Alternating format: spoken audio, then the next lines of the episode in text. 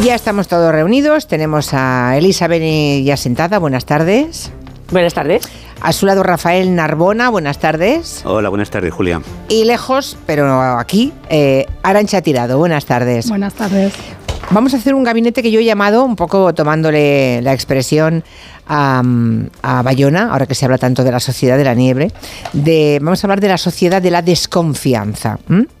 El mundo está entrando en la era del caos. Ayer dijo exactamente eso el secretario general de la ONU, poniendo como ejemplo los retos, las amenazas que plantea la inteligencia artificial. ¿no? Por ejemplo, la suplantación de identidad. Ya hemos visto casos. El último de ellos, eh, lo hemos sabido, lo hemos conocido entre ayer y hoy, unos estafadores, un grupo de estafadores, desde luego muy hábiles tecnológicamente hablando, que suplantaron la cara y la voz de los jefes de una multinacional y consiguieron que un pobre empleado de la compañía hiciera una transferencia de 23 millones de euros. Casos como este pueden conducirnos a esa sociedad, como decíamos, de la desconfianza, llena de sospechas, de recelo colectivo, de todo lo que vemos y oímos. Ya ni siquiera podemos decir lo que ven mis ojos no me puede engañar. Pues sí, eso también.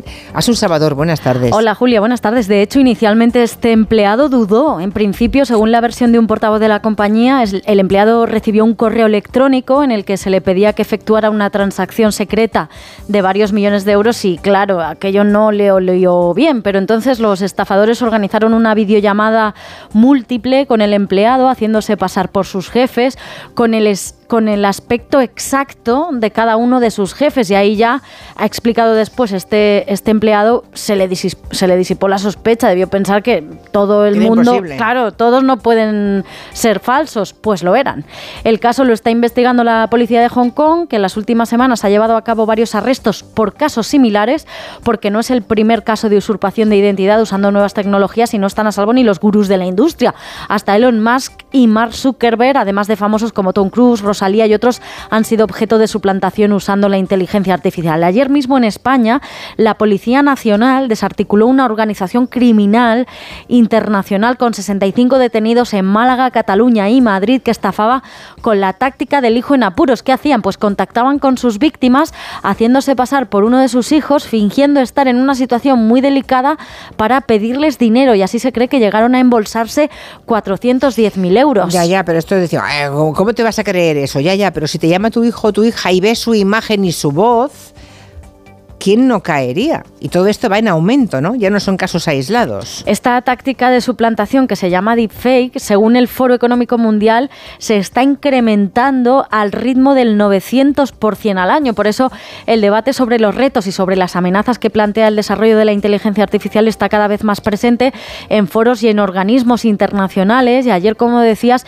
hizo referencia al secretario general de la ONU, Antonio Guterres, le dedicó un capítulo específico entre las prioridades de trabajo de la ONU para este año. Subrayó que la inteligencia artificial se está concentrando en unas pocas compañías y aún en menos países cuando debería reducir las desigualdades y no reproducirlas. Abogó por que la comunidad internacional se mueva rápido y de forma creativa y que se regule cuanto antes para que esta tecnología no escape del control humano.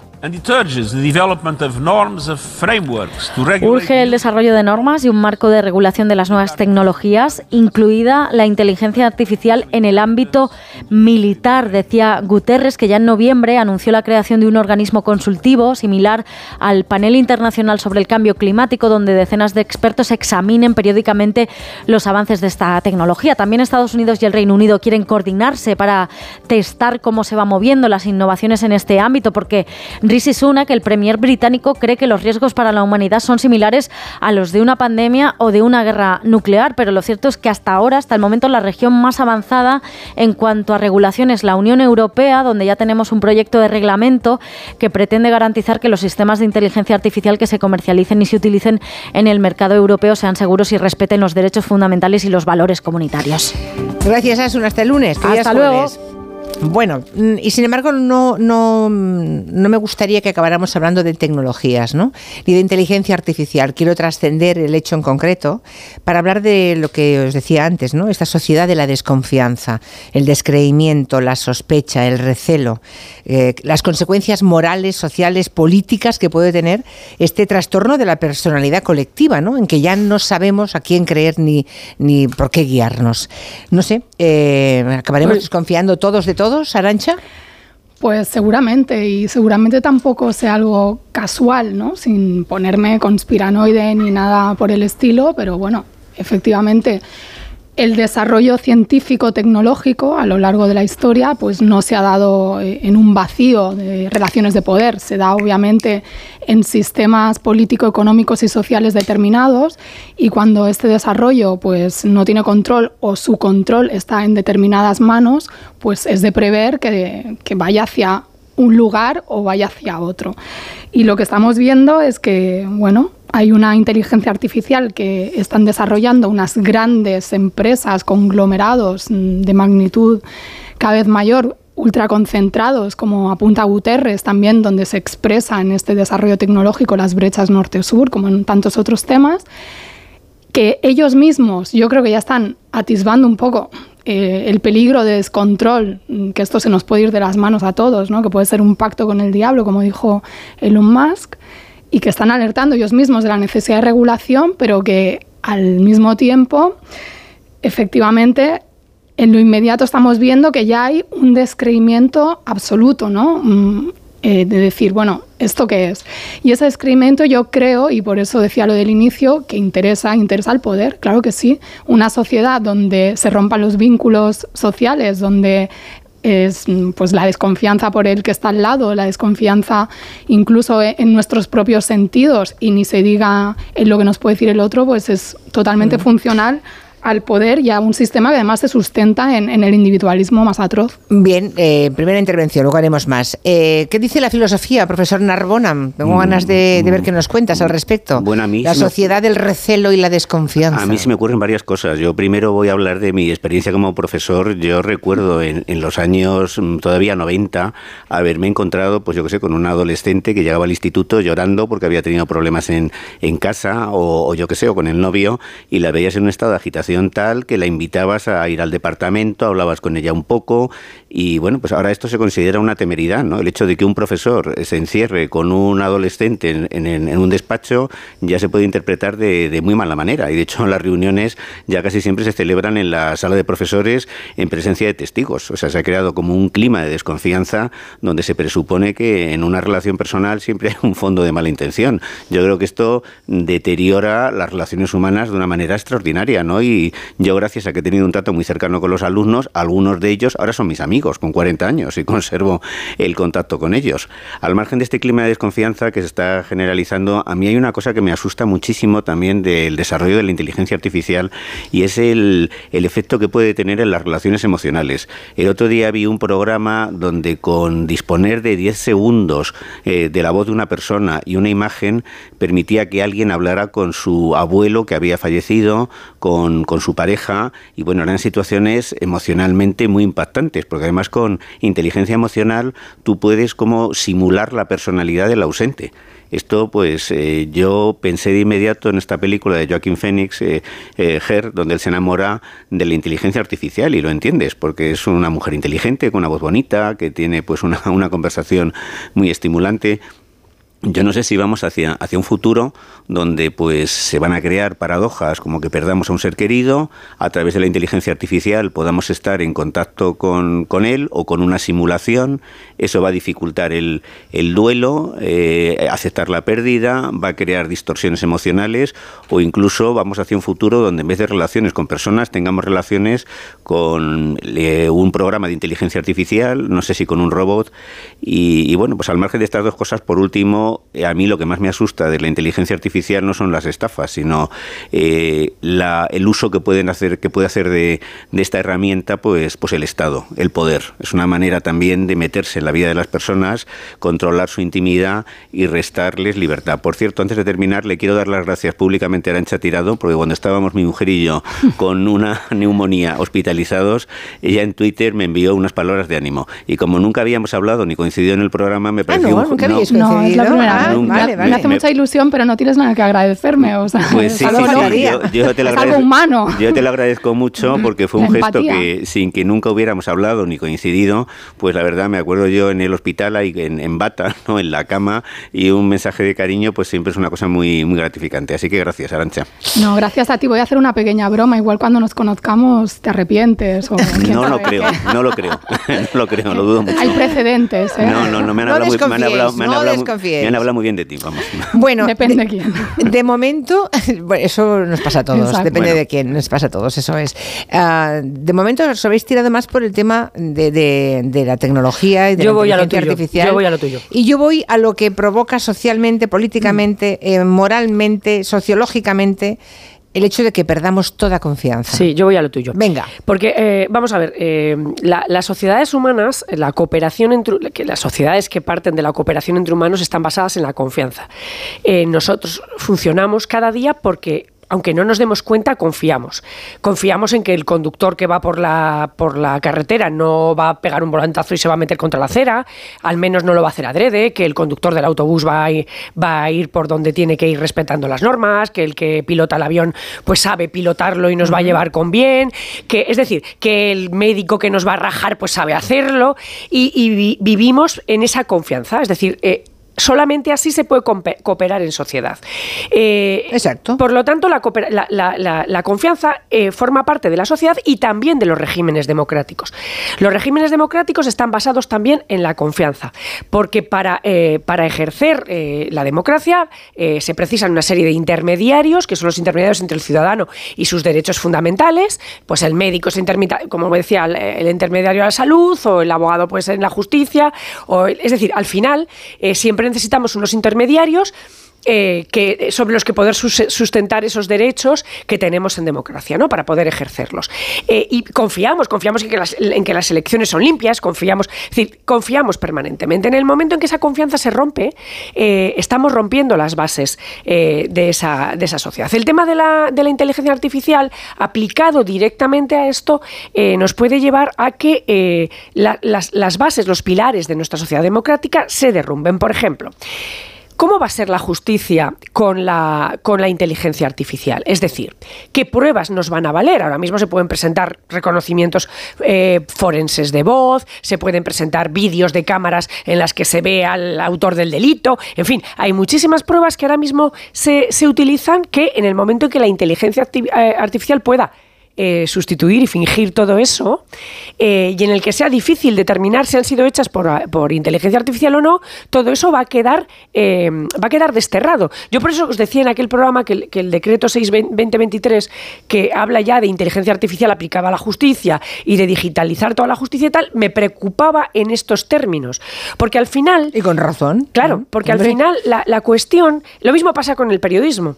el periodista no se va a poder fiar de nada que no haya visto con sus ojos. ¿De acuerdo? Y, bueno, eso, eso, pensaba el empleado de la multinacional. No, con sus ojos, con sus ojos en la realidad. O sea, ¿os acordáis cuando en las redacciones se decía, Exacto. chaval, chavala, coge los zapatos y vete a hacer calle? Exacto. ¿Vale? Entonces, al final creo que la única, o sea, como el ser humano necesita eh, la realidad para poder sobrevivir, porque por eso la mentira es tan desestabilizante, porque el ser humano, si no eh, tiene ese contacto con la realidad, pierde pie, pierde pie eh, mental, que probablemente a lo mejor por eso haya tanta gente ahora con problemas de salud mental, etcétera. Entonces necesitamos ese contacto con la realidad y con la veracidad del mundo real en el que vivimos. Entonces, claro, al final vamos a volver a un punto cuando decían en ese decreto, pues que los juicios sean digitales. Yo, pues la única forma de que un juicio funcione va a ser que vayan como van ahora todos con sus patitas a sentarse allí y lo que se diga allí directamente con tus oíditos los pueda, lo puedas oír de la personita porque será la mejor forma de que nadie pueda engañarte, ¿no?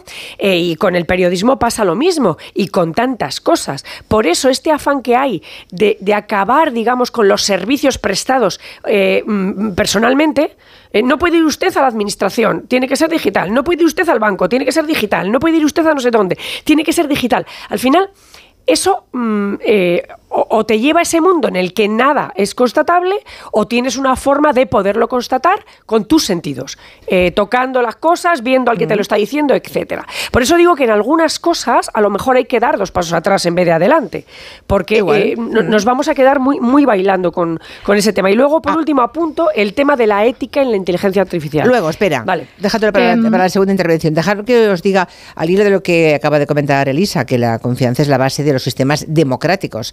Todos recordamos, yo no sé, los aquí presentes, a los que han vivido en la dictadura. Yo era muy, era muy pequeña, pero yo recuerdo los comentarios de no digas nada nunca fuera de casa, ¿no? Eh, la, enorme desconfianza de que las paredes oían, ¿no? Julia, o por que ejemplo, había delación en todas partes. O por ejemplo, nunca eh, daban un parte oficial del salud, de la salud de Franco. Nadie se lo creía. Todo el mundo desconfiaba. Nos están engañando. Dicen esto por esto, dicen por lo otro. Digo esto porque hay un oyente que nos dice que todos hemos sido, dice, ¿cuándo hemos sido confiados? Tengo una edad y he vivido la enseñanza consejo de no fiarme ni de mi padre. Bueno, eh, pero es otro tipo de desconfianza. Es otro tipo de desconfianza. Yo quería apuntar a eso que has dicho, Elisa, de que los sistemas democráticos se sustentan en, la confianza entre los seres humanos y también hacia el poder. Yo creo que hay dos tipos de confianza en, los sistemas. Una es la vertical, ¿no? donde la ciudadanía, el pueblo, como se le quiera llamar, tiene confianza en sus eh, dirigentes, ¿no? en las personas en las que delega su representación y luego está la confianza horizontal, la confianza entre seres humanos, que esa es la más grave que se socave, porque es la que permite tomar conciencia colectiva de si a lo mejor la función de los representados, representantes, perdón, no es, correcta. es correcta o no. Y yo creo que es muy compatible en estas democracias que se prime y se exija o se espere una confianza vertical que implica cierto acatamiento, aunque no sea necesariamente un sistema, un régimen dictatorial, pero socavar a su vez estos vínculos de confianza horizontal. Y esto es lo que viene a eh, reforzar la inteligencia artificial.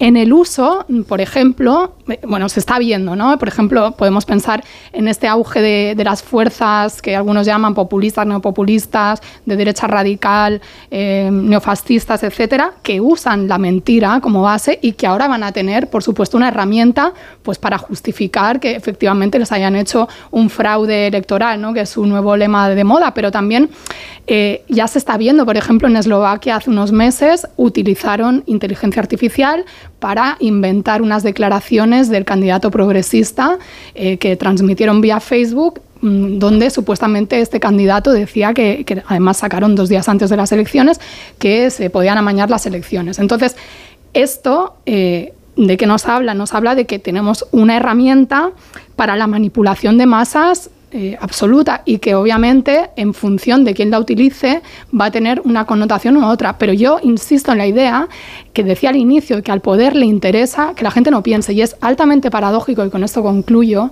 que la inteligencia artificial que se basa en generar mm, no sé si un nuevo conocimiento, pero al menos mezclar el conocimiento existente que genera el ser humano para, eh, en base a algoritmos y combinaciones, mm, dar una respuesta inmediata, es decir, que las máquinas tengan esa capacidad, además de aprender, que ese es el gran peligro, ¿no? que puedan en algún momento pues, enajenarse de, la voluntad humana, eh, a la vez estemos utilizando estas herramientas que impiden a la gente pensar, que cada vez más nuestros alumnos, como apuntaba antes Rafael, yo también soy profesora, utilizan estas herramientas de manera artera, eh, pero mm, no queremos, o sea, estamos como profesores enseñando teóricamente a pensar, pero estamos generando máquinas que impiden pensar a la gente. Y yo creo que esto lleva a una encrucijada a la sociedad que, es una cosa civilizatoria, porque se puede dar un futuro distópico en el que pues tengamos máquinas que piensen por sí mismas, mientras seres humanos que teóricamente tendrían que alimentar el sustento de esas máquinas dejen de pensar y a lo mejor esas máquinas eh, evolucionen y, quién mm. sabe, ¿no? Si me pongo Te está quedando ya un poco Rajoy, ¿te acuerdas? Las máquinas no pueden hacer máquinas. No, bueno, creo que igual me expreso mal, pero la, idea, la, idea, No, no, no, que la has hecho muy bien, que es que me estaba, me estaba acordando de las máquinas, no hacen máquinas pero las máquinas no sé Que las, máquinas nos acaben controlando, ¿no? La idea está Terminator o, como... Sí, bueno, no parece que esto vaya a ser muy probable, según dicen, a, corto plazo. Yo quería comentar que la de con la confianza vertical, yo no sé si yo nací en el año 63, viví el final del franquismo y reconozco que todavía, pues eso me quedó marcado, ¿no? Yo fui a clase con el retrato de José Antonio, de Franco, el crucifijo. en aquella época estábamos hablando antes de que empezara el programa de las operaciones de amígdalas y a mí cuando me operaron de amígdalas me puse muy nervioso, tenía ocho años y el cirujano para tranquilizarme me dio un guantazo monumental, eh, algo que soy inconcebible, ¿no? Que se pegue a un niño, ¿no? Con, en, un, quirófano, ¿no? Para, para sedarle. Entonces yo la desconfianza vertical un poco la, tengo en los genes, cuando en, el ADN, cuando me llega una carta de Hacienda para una tontería, de inmediato me alarmo, pienso que he hecho mal, ¿no? ¿Qué, qué van a hacer contra, contra mí? No me parece que sea un sentimiento sano en una sociedad democrática, pero yo creo que cierta desconfianza hacia el poder siempre es necesaria, porque el poder siempre tiende un poco a abusar de sus prerrogativas, con lo cual yo creo que una especie de recelo preventivo no está mal. A mí me preocupa más lo que es la desconfianza horizontal. Yo, yo vivía en el barrio de Argüelles y recuerdo el caso de una señora muy mayor que estaba todo el día en la parada del 21, en, la, en el paseo de Pintor Rosales, fundamentalmente para hablar con la gente. Se sentaba en una marquesina, se subía al autobús, hablaba con todo el mundo y todavía en los años 70 era relativamente fácil comunicarte con los extraños. Ahora mismo, si se te ocurre comunicarte con alguien, incluso entre, entre vecinos, pues se produce pues una, una, una reacción de, de, rechazo, de desconfianza. Yo vivo en, en un pueblo, pero es un pueblo que es una urbanización y los vecinos apenas se relacionan entre ellos. Entonces, esta, esta desconfianza horizontal está llevando al fenómeno de la soledad no deseada, cada día pues, pues más extendida, que provoca muchísimo sufrimiento, muchísimas situaciones de desamparo y entonces, pues bueno, la desconfianza hacia, hacia el poder yo creo que siempre es buena, que siempre es necesaria, tiene que ser desconfianza, no terror, no miedo, no pánico, pero me asusta mucho más esta desconfianza de carácter emocional que está abriendo abismos entre las personas y malogrando las relaciones afectivas y el sentimiento de comunidad. Yo vuelvo un poquito a lo que decía antes Arancha, eh, con el tema de, que al poder le interesa, pero claro, la, complejidad del, me parece a mí de la inteligencia artificial, que está, como tú bien has dicho antes, siendo desarrollada por potentes multinacionales eh, que, que, casi es así que son autocráticas, tienen unos, unos directivos muy particulares y muy, muy, muy personales. Y que yo creo que van, eh, eh, van en camino de suplantar a los estados. Quiero decir que el propio poder tal y como lo conocemos, el poder estatal o, o superestatal, puede ser suplantado por, por, los, por la inteligencia artificial. Es decir, porque los gobiernos eh, no van a saber a qué responde, o sea, no, van a tener control ni van a saber... No hace falta que lo suplanten, Elisa, lo que hacen es utilizarlos y, que sí, pero, atiendan a sus intereses, que es lo que pero es que, ahora, ¿eh, pero yo creo que los van a suplantar. Es, decir, paso más. Sí, yo creo que los van a suplantar y que intentan suplantarlos. Es decir, no, no, yo recuerdo haber leído una distopía, no, recuerdo al autor, en la cual las, las, los que mandaba, mandaba la corporación, ¿no? Eran varias corporaciones las que gobernaban el mundo, las, corporaciones. Esto es un poco la, la, cuestión. Por ejemplo, las grandes tecnológicas están empezando a, construir ciudades, aparentemente primero para que sus empleados vivan ahí. Ciudades en las que van a, eh, van a hacer como con el algoritmo, van a crear sus normas dentro de la ciudad. Eh, cuando otras personas, que sean la familia de sus, vayan allí, eh, y según eso vaya creciendo o cuánto proliferen los estados, de hecho Google está comprando territorio en Estados Unidos para hacerlo. Eh, cuando, cuando eso prolifere, ¿hasta qué punto las leyes estatales van a poder entrar en ese terreno o se va a considerar que es terreno de la empresa, eh, gobernado con sus propias tecnologías y de alguna manera se va a sustraer al poder del Estado? Eh, hasta qué punto los gobiernos, por mucho que en la Unión Europea hayamos hecho un, van a poder saber si se está cumpliendo o no lo que ellos han dicho en, ese, en, esos algoritmos o en ese, en, ese entrenamiento de la inteligencia artificial. Es algo que se escapa bastante del. Pero esto depende de la gente, ¿no? De lo que vote la gente. La gente vota a mi ley porque dice que no quiere Estado y parece ser que hay pues un, porcentaje sustantivo de personas en Argentina que están de acuerdo con esa idea supuestamente liberal y tal.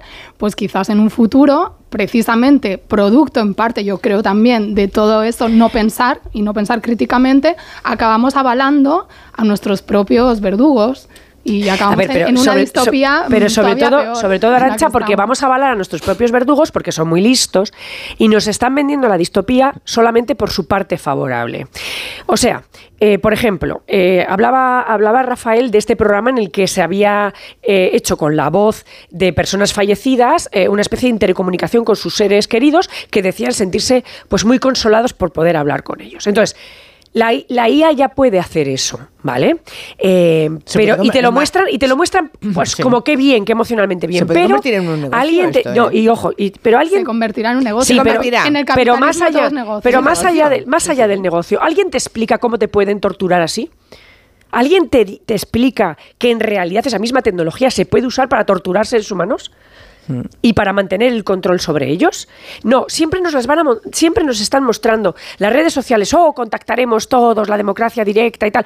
Nunca nos dijeron que el propio algoritmo iba a, beneficiar las cuestiones agresivas y la polarización y de alguna manera iba a hacer que nos sintiéramos más agresivos. Nuestra psicología se iba a volver más agresiva. Eso no nos lo vendieron nunca, ni esto nos van a vender que lo usen para eso, ni los hologramas nos los, van a, nos los venden como que sirven para que un cantante no sé qué, o para que alguien haga una gira, pero no nos dicen cómo. Es decir, al final, nosotros mismos, claro que estamos entrando en la. Eh, nos han abierto, nos abren la, trampa, digamos, con, la parte que nos, nos resulta cómoda. Mm. Ay, habrá robots para que acompañen a los abuelos y hablen con ellos. desmontar la tramoya claro, del poder pero, detrás. Pero, pero es que el, pero el poder detrás no, no es el poder que lo, que. lo que intento diferenciar es que no es el poder que todos podemos pensar, el gobierno de España, el de Francia, el de Estados Unidos. El poder en el capitalismo no son los gobiernos. Sino que es otro poder. Es el poder económico. Pero es que este ni siquiera es el económico, porque hasta las propias, no, hasta las propias grandes empresas que no se dedican a la tecnología pueden ser, eh, pueden ser presa de esto. Pero esto también es la lógica del capitalismo. Pez grande se come al pequeño y ya está. Bien, bueno, alguna, en su ámbito. Vamos a ver qué dicen los oyentes. Me encantará escucharles, a ver qué reflexión hacen en torno al mundo de la desconfianza, que mm, cuando una persona tiene un grado de desconfianza patológico, se dice que tiene un, ah, un trastorno de la ah, un trastorno de la personalidad, creo que un trastorno paranoico o paranoide de la personalidad, ¿no? Eh, bueno, hay, una forma de, de, hacer la personalidad colectiva, en este caso de los pueblos, ¿no? ¿A dónde nos lleva? A ver si hay algún oyente que quiera hacer una reflexión en voz alta sobre eso. ¿Cómo nos puede influir en las reglas de juego ese recelo, esa sospecha esa desconfianza de todo lo que nos rodea. 638-442-081. Me vas a hablar, tengo toda la confianza en que ves la música, claro. que me vas a hablar de la mutua. Confía, confía. Mira, que te suben el precio del seguro. Tranquilidad, te tienes que ir a la mutua porque allí te van a bajar el precio de cualquiera de tus seguros, sea cual sea. Es muy fácil. Tienes que llamar al 91 555 5555. ¿Te lo digo o te lo cuento? Vete a la mutua. Condiciones en mutua.es. ¿Un cóctel o un refresco? ¿Desayuno con zumo o café? Con la promo todo incluido de Costa no tienes que elegir. Las bebidas son gratis. Reserva tu crucero hasta el 12 de marzo y disfruta del paquete de bebidas gratis. Infórmate en tu agencia de viajes o en costacruceros.es. Costa. Hoy estamos en Vigo. Yo este plato no, no, lo volvería a pedir. Es lo más horrible que he visto en mi vida. No me faltes al respeto, por favor. Guapa. Así no te voy a contestar. Yo me levanto y me voy. Hacer mal por hacer mal. Batalla de restaurantes. Nuevo programa. Esta noche a las diez y media en La Sexta. Ya disponible solo en A3 Player. Te lo digo, te lo cuento. Te lo digo. Cada año pago más por mi seguro. Te lo cuento. Yo me voy a la mutua. Vente a la mutua con cualquiera de tus seguros. Te bajamos su precio, sea cual sea. Llama al 91 555 5555. 91 555 5555. Te lo digo o te lo cuento. Vente a la mutua. Condiciones en mutua.es. Tengo la memoria fatal. Se me olvida todo. Si te falla la memoria, toma de memory. De memory con vitamina B5 contribuye al rendimiento intelectual. Y ahora para los más mayores, de memory senior de Pharma OTC. Tenía siete recibos pagaba mm, alrededor de 1.100 euros y ahora voy a pagar alrededor de 350. Pues que me ha cambiado la vida, que reconozco que me han ayudado mucho. Pues ha sido un salvavidas. Agencia negociadora les ha cambiado la vida. No lo dudes. Si tienes casa en propiedad y quieres pagar un 80% menos cada mes por tus préstamos, llama gratis al 900-900-880. 900-900-880. Llama ahora, te cambiará la vida. Empieza el año ahorrando en Bricodepo. Con este pavimento porcelánico de 8,95 euros el metro cuadrado, ahora por solo 7,95. Y la puerta lacada con tapajuntas, antes a 119 euros. Y ahora todo por 99. Recuerda que si lo encuentras más barato, te devolvemos la diferencia por dos. Ya en tu tienda y en bricodepo.es. Cada vez más naranjas saben así, porque no todas reciben el cariño de una familia. Una gran naranja solo es posible cuando hay pasión y cuidado por cada detalle. Solo es posible cuando detrás tiene una gran familia. Naranjas Fontestad, el valor de ser familia.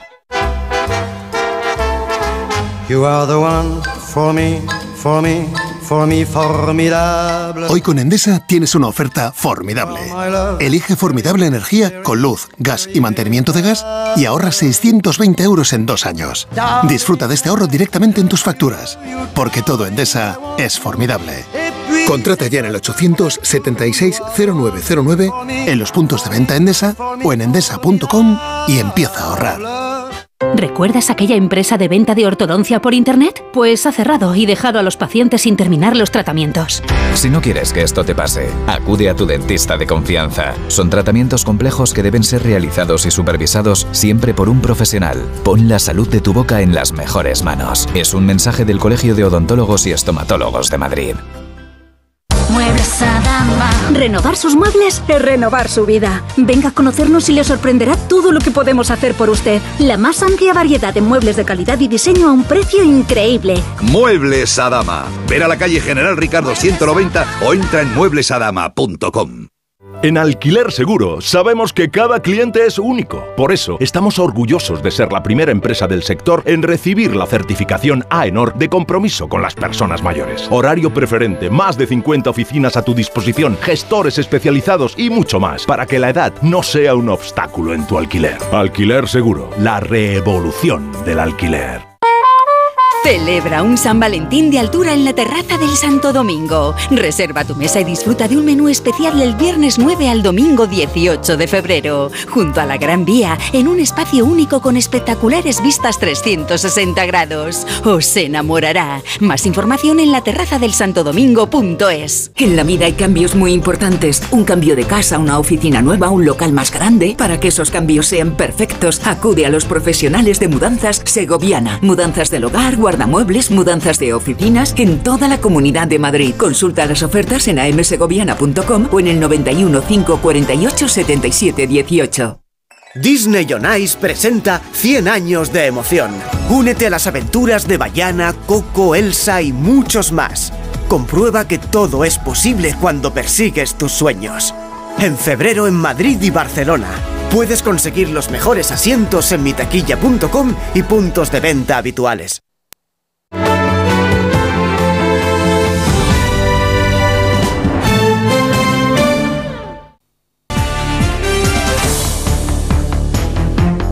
En Onda Cero, Julia en la Onda, con Julia Otero. Y yo le di la vuelta a la pregunta. ¿Acaso tener confianza es bueno? ¿No debemos estar revisando con- constantemente en las ideas de otros, lo que otros nos dicen, lo que otros nos cuentan? ¿Es acaso malo tener desconfianza? Hablo desde Nápoles y me ha hecho gracia cuando ha dicho Elisa Beni que la confianza se practica a diario cuando vas conduciendo, que confías en el que el coche de al lado eh, no vaya a dar un volantazo, pues será en otros sitios, pero desde luego en Nápoles aprendes a desconfiar absolutamente de cualquiera que vaya a tu alrededor en la carretera.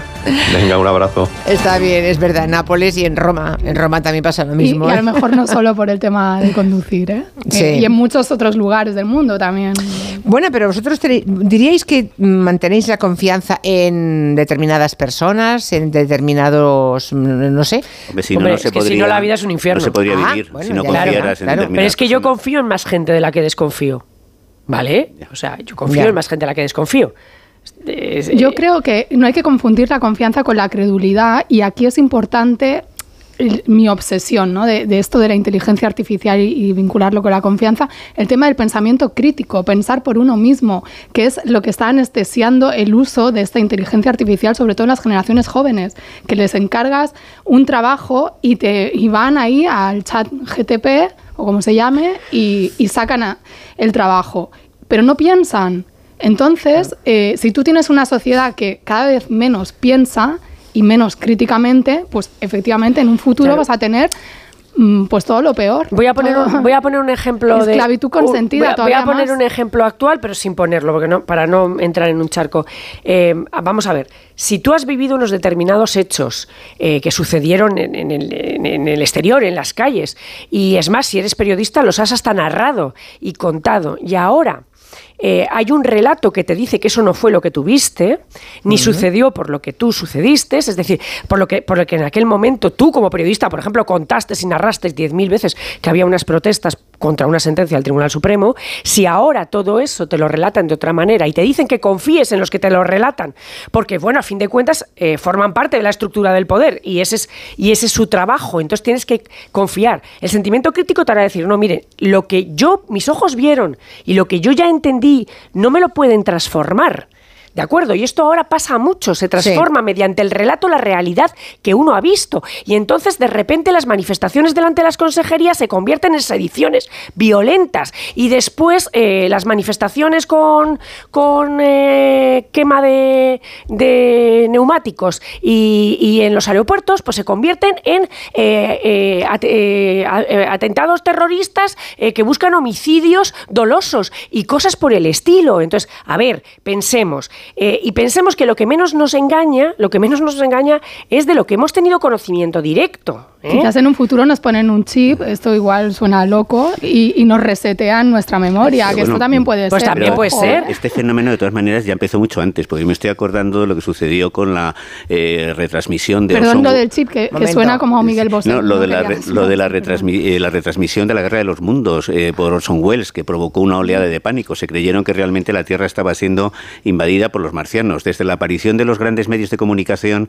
ya hay una especie de debilitamiento del pensamiento crítico y una tendencia a repetir las consignas que escuchas en la televisión, en la radio. Yo creo que lo de la, lo- Eh, yo creo que lo de la, la guerra de los mundos no es buen ejemplo porque precisamente es la credibilidad de la radio la que hace Mm. que la gente es- no, no se le pase por la cabeza que es una ficción, aunque lo dijeron al principio. Lo dijeron al que era una ficción, pero la gente que se iba conectando al conectar la radio entendía que era, era, una narración eh, Cada periodística la cada que estaba cierto oyendo. tiempo lo anunciaban. Y yo ayer vi, yo que soy un gran amante del cine, ya le dije a Julia Otero que a Julia que la vida sin cine para mí sería un error. Anoche estuve viendo Carta a tres esposas de, de Mankiewicz, que es una película del año 49, y aparecía pues una, mm, una mujer que trabajaba en la radio, que se ocupaba de la publicidad, del marketing, y se veía como la radio, a base de repetir consignas, pues acababa provocando reacciones automáticas. Ya hay un momento, ya la radio es un instrumento maravilloso, se puede utilizar para todo. La teoría, la teoría de la aguja hipodérmica de Laswell hace mucho que se ha demostrado que no funciona. Yo Entonces, creo- para una película puede que Sí. sí, pero vamos, Pues yo aún así que no insisto, funciona. yo Es decir, creo- no puedes yo- inyectar en el flujo de la opinión pública una cosa y que directamente Yo, produzca el efecto pues, deseado como si fuera una inyección. Yo discrepo, Eso no yo pasa. discrepo porque, Bueno, por ejemplo, en la Alemania nazi sí se hizo, a través de los medios de comunicación,